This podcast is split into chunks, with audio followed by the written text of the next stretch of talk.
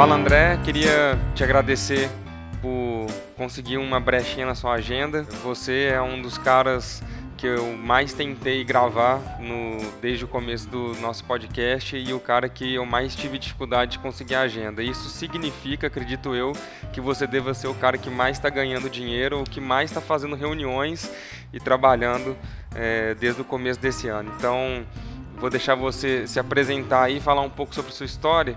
E antes de eu já soltar é, aqui para você começar a falar algumas coisas, quero já emendar com uma pergunta. Né? Você sabe que é, entregando a nossa idade aqui, é, você é, entre aspas, um desses dinossauros da nossa geração, entre aspas, São Pedro Valley, né? Então, a gente se conheceu em 2008, é, quando você estava ainda incubado, você estava tocando o drible é, e fazendo alguns aplicativos né, com muita força para o Orkut e mais uma vez né, como que se entrega a nossa idade. Mas eu queria saber de você, depois que você se apresentar, você contar para a gente qual foi a importância dessa experiência e de respirar esse início de comunidade, uh, quando a gente fala de compartilhamento de experiências, como que isso uh, trouxe impacto e foi importante para a experiência e para o crescimento da Dito. Beleza. Primeiro, mestre, muito obrigado aí pelo, pelo convite. Desculpa essa demora em gravar. Minha agenda esse ano realmente está idas e vindas aí, principalmente para São Paulo, né? O mercado lá anda num ritmo muito rápido, mas é um prazer participar aí. Parabéns pelo trabalho e eu vi até agora que você conversou com gente muito boa aí do, do São Pedro Vale, da internet do Brasil, então é, é bem legal. Falando um, um, pouco da minha história como empreendedor, cara, assim, acho que eu sempre soube empreender com a internet desde antes da faculdade antes de entrar na faculdade, já mexia, né, já trabalhava com programação, já gostava disso.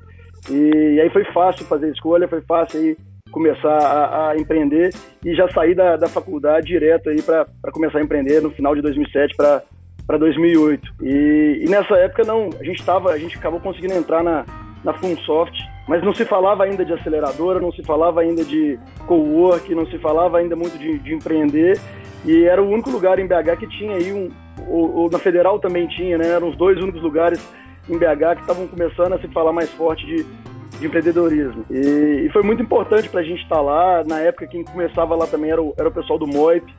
E a gente já criava naquele ambiente ali onde estavam algumas empresas, Base 2 também, e outras empresas, essa a entender que se a gente trocasse ideia, né, como os desafios eram, eram bem parecidos, a gente conseguia tomar melhores decisões aí e ter e ter ganhos com isso. E, e, falando um pouco, né, eu sou fundador da, da, Dito e a Dito nessa época fazia aplicativos sociais, né, aplicativos ali para primeiro Orkut e depois Facebook.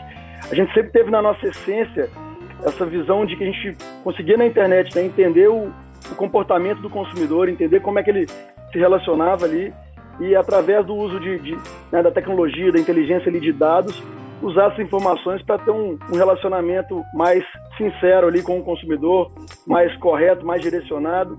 E a gente conseguia fazer isso nas, nas, redes sociais, mas ao longo dos anos, né, isso é uma particularidade engraçada da Dito. A Dito sempre foi a Dito, desde 2008, então é uma das mais velhas realmente aí no São Pedro Vale, mas ao longo desses anos a gente foi pivotando aí nosso, nosso produto, a gente começou com rede social e tinha isso muito forte. Com isso a gente entendeu que era importante identificar o comportamento do consumidor, entender suas características, seu comportamento, mas a gente viu que a rede social naquele momento ainda era, era muito distante do, do momento onde o consumidor estava ali realmente fazendo uma transação, fazendo um, um consumo, e que tinham outras oportunidades aí dentro do próprio é, né, do, dos outros ambientes online e depois mais para frente mobile, que faziam mais sentido de estar acompanhando, entendendo a jornada do consumidor do que a rede social. E a gente foi pivotando, ajustando, e em 2014, metade de 2014, quando realmente a gente começou a focar em um só produto, e aí surgiu o que a Dito é hoje, né, solução de retenção de clientes que a gente tem hoje, que atende aí marcas como, como a Chili Beans, Track and Field, a própria Team, MRV, grandes marcas do Brasil aí, ah, cara, muito legal. É, eu acompanhei é, boa parte dessa evolução de vocês e acho muito interessante isso de como que é, vocês transmitem ou vocês transpiram essa questão de, da importância da empresa ela vir evoluindo junto com o mercado e, e evoluindo ao longo do tempo, né? Então, quando a gente olha para trás, muitas vezes a gente, de certa maneira, é, nem se assim nem se parece tanto com aquilo que nós éramos no início, né, quando a gente olha para trás. Mas é tão importante ao mesmo tempo ver como que a trilha que a gente veio percorrendo ao longo desse tempo é, acabou nos levando para o ponto onde nós estamos, né? Então, todo esse trabalho de vocês com, com redes sociais, né? Entendendo é, muito de pessoas, de toda, todas essas áreas, né? O conhecimento que vocês foram ganhando e aprimorando nesse sentido é, acabou levando vocês, né? Ou, ou abrindo, né? Esse, esse horizonte para aquilo que vocês estão entregando para o mercado hoje, né? Sem dúvida, eu acho que cada, cada ano desse, né, do passado serviu muito para a gente chegar numa, numa, numa solução que, que hoje está tendo uma, uma grande aceitação do mercado e está nos permitindo é, crescer e nos mostrou também né, os, as particularidades do, do, que a gente faz. Assim, né? A gente testou o nosso produto para né, small business, PMS, vimos que não era o que a gente sabia fazer bem, porque a gente vinha de um passado de, né, de prestação de serviço, de consultoria, de trabalhar com, com grandes marcas lá nessa época de, de Orkut. E ali a gente se dava muito bem, né? A gente gosta realmente de, de, estar próximo desse grande cliente, de, de entender a estratégia dele, de ajudar ele a, a realmente mudar o negócio, né? E os canais digitais aí estão realmente permitindo que essas grandes varejistas, grandes marcas é, mudem um pouco seu negócio, né? E a gente testou, né? Testou, fizemos muitos testes ao longo do tempo e cada teste desse foi nos permitindo evoluir o produto, evoluir a, a empresa. Nós somos ainda uma hoje da, das poucas aí do, do São Pedro Vale que optamos ainda por, por, não pegar investimento, né? E nesse ponto a gente tem que realmente trabalhar de forma otimizada e com o cliente realmente bancando cada, cada aprendizado desse, cada evolução dessa. Né? E quando a gente consegue acertar com a demanda, né, o problema de um cliente, receber por isso e com isso crescer e evoluir o produto, é, é muito gratificante. É muito bacana, cara. Eu sou um grande admirador aí da história de vocês. Cara, é, já falando um pouco, né, você começou a falar um pouco dessa questão é, é, do produto, da evolução. Uma das coisas que eu acho muito bacana de vocês e que eu também vejo como é, vocês como referência nessa parte de contratações uh, bem feitas, no, especificamente na área de TI, de, em forma geral também, mas vocês são muito bons em contratação é, desse profissional especificamente. É, existe alguma chance de você compartilhar com a gente um pouco do segredo ou parte desse segredo que vocês é, têm aí provavelmente guardado num cofre para conseguir acertar tanto nessas contratações? Cara, eu acho que assim, a, a, a, tanto eu né, quanto o Bruno, que, que é cofundador da Dito, viemos aí da, da, de bagagem de tecnologia, né? E, e, a gente sempre começou tendo isso como muito forte, né? Assim, a gente é, nós fomos pioneiros também na adoção do, do Ruby on Rails, né? Em 2007 para 2008, é, tinha acabado de ser lançado no mundo essa tecnologia, tinha poucas pessoas no Brasil adotando ela. A gente conseguiu organizar o Minas on Rails, um primeiro evento de, de Rails em, em Minas Gerais. Conseguimos trazer gente do Brasil inteiro e aí acabamos nos tornando um pouco referência nessa área. E o que a gente faz é, é ter bem claro assim, né, qual é a demanda que a gente tem para a vaga e fazer um processo seletivo bastante difícil assim para o candidato, né? A gente realmente quebra ele em, em, várias etapas, a gente faz alguns testes de conhecimento bem fortes, a gente envolve o time para várias pessoas do time para avaliar esse candidato, a gente criou uma um, um, processo onde inspirado até no que, que o Google faz nesse ponto e, e, compartilha, tem compartilhado aí na internet a maneira que eles fazem, né? Mas você ter várias pessoas, ter uma série de, de perguntas realmente vão, vão tirar a pessoa da zona de conforto e ter os avaliadores ali dando nota para cada uma dessas, dessas perguntas é, e avaliando aí num, num período curto uma sequência de, de candidatos. E depois a gente ainda passa por um processo também de, de, cultura, né, de entender se essa pessoa tem um fit com a nossa cultura e como é que ela se comporta em, algumas, em alguns pontos aí que a gente acha importante da cultura, né, e, e faz esse funil aí, faz essas diversas etapas aí, testa ela bastante no que a gente precisa que ela que ela venha nos ajudar. Quando a pessoa é um cargo um pouco mais, mais júnior, né, a gente tem aí um, um, uma forma de, de treiná-la, né, de ajudá-la a, a, fazer essa rampagem também, que garante que se a pessoa ainda tem pouco conhecimento, ela vai rampar com o que ela precisa para atender bem nessa parte de, de, da tecnologia. E se é um cargo um pouco mais sênior, né, se ela que ela, né, que realmente a dor está clara, a gente precisa de um reforço e essa pessoa tem experiência nisso aí. Ah, cara, legal, né? Muito bacana mesmo. É, o, falando um pouco sobre é, o produto, né? O carro-chefe de vocês é, é um produto voltado para retenção de clientes.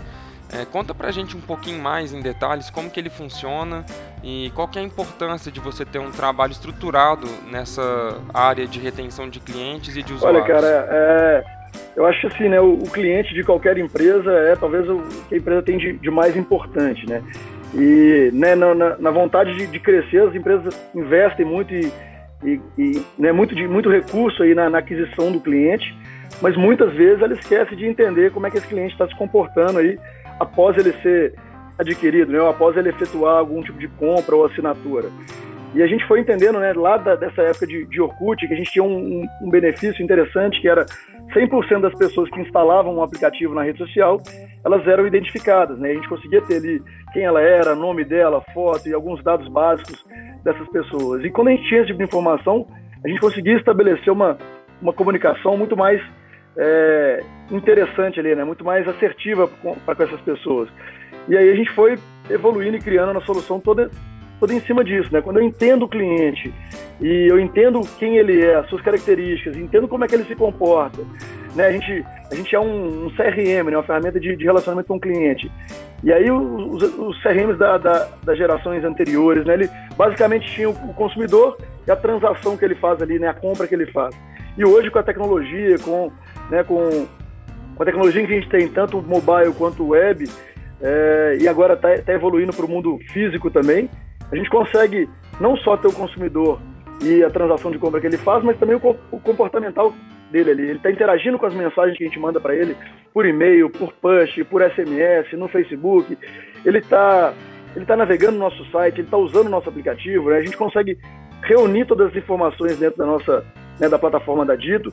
A gente, por ter essa bagagem técnica muito forte, a gente consegue conectar com muita facilidade. A gente já nasceu com essa visão de APIs então a gente conecta em, em sistema de saque, a gente conecta no RP, no ponto de venda da loja física, a gente realmente consegue trabalhar muito bem essa questão dos dados, de volume de dados, porque a gente também surfou esse boom das redes sociais, né? Então, de uma hora para outra, a gente tinha milhões de pessoas usando a nossa solução, então a gente teve que aprender a trabalhar com esses dados, a, a trabalhar bem esses dados, e aí o uso inteligente desses dados é o que permite que os nossos clientes façam uma comunicação segmentada é, multicanais, né, porque a gente está integrado em vários canais, e mensurável. Né?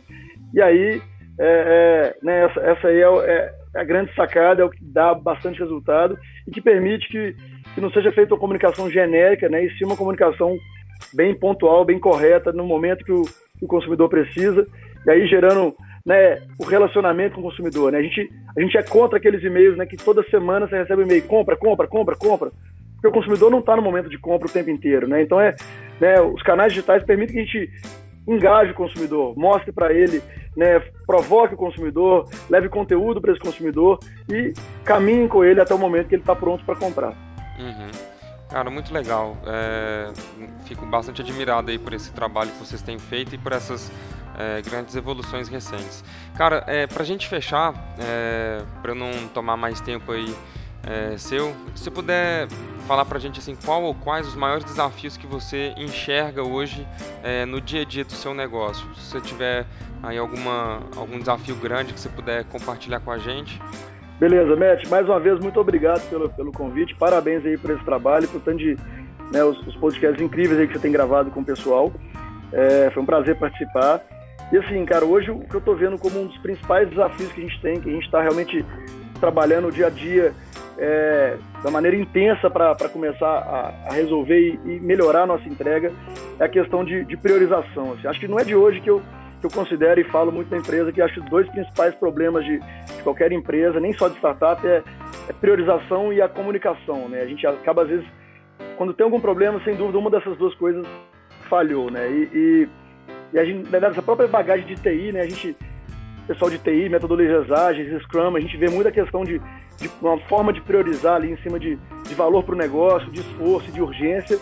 E a gente começou a trazer isso de, de para dentro do, do, dia a dia de todas as decisões que a gente está tomando. Né? A gente criou uma, uma matriz de prioridades, assim, onde as principais áreas eh, trabalham em cima disso e tem ajudado demais, cara, a gente ter foco e conseguir realmente atacar e entregar o que é o principal problema da vez. Né? A gente, como empreendedor ou, ou, ou equipe pequena, a gente acaba às vezes chega num grande desafio, num, num muro ali, em vez de se só tem aquele problema e é o problema ser atacado, você vai dar um jeito de derrubar esse muro, passar por baixo, passar por cima.